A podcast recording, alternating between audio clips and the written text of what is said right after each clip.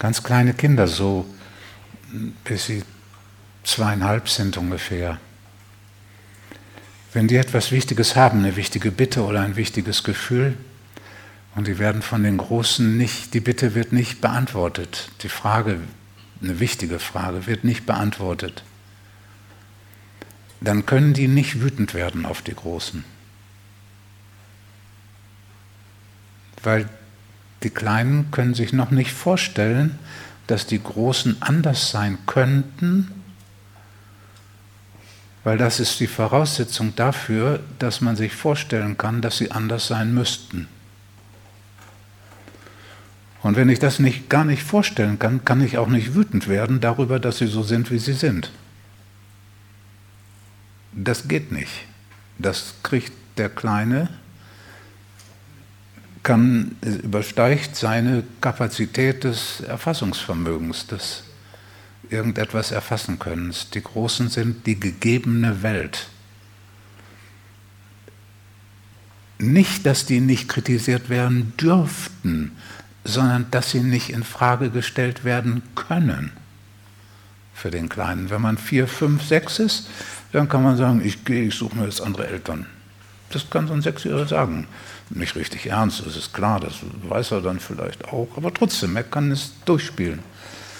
Er kann sagen, ich würde andere haben wollen. Oder kann fantasieren, eigentlich habe ich andere gehabt, das ist nur vertauscht worden. Aber so ein Zweijähriger kann das nicht. Schreien, weil ich kein Essen kriege, weil ich hungrig bin, ist was anderes, als die Großen zu kritisieren. Ihr seid nicht in Ordnung, dass das Essen nicht kommt. Das bedeutet, dass sie sich selbst nicht in Ordnung fühlen wenn die Großen mich nicht wahrnehmen, dann bin ich vielleicht gar nicht da. Das macht so eine Unwirklichkeitserfahrung.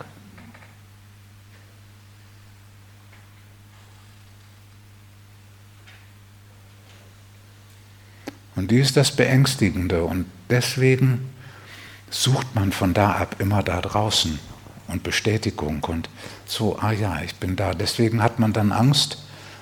So zum Beispiel haben diese Menschen viel Angst um etwas zu bitten oder sogar zu fordern. Weil sie haben nicht Angst, in Anführungsstrichen, dass die Bitte nicht erfüllt wird. Da könnte man ja sagen, ja, wenn ich sie nicht äußere, wird sie auch nicht erfüllt.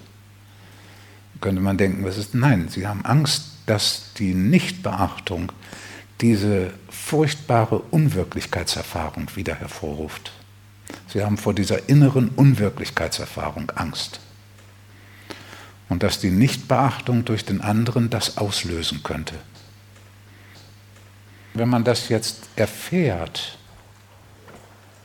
dann kriegt man mit, dass die damalige Wahrnehmung, die Wahrnehmung nicht richtig war.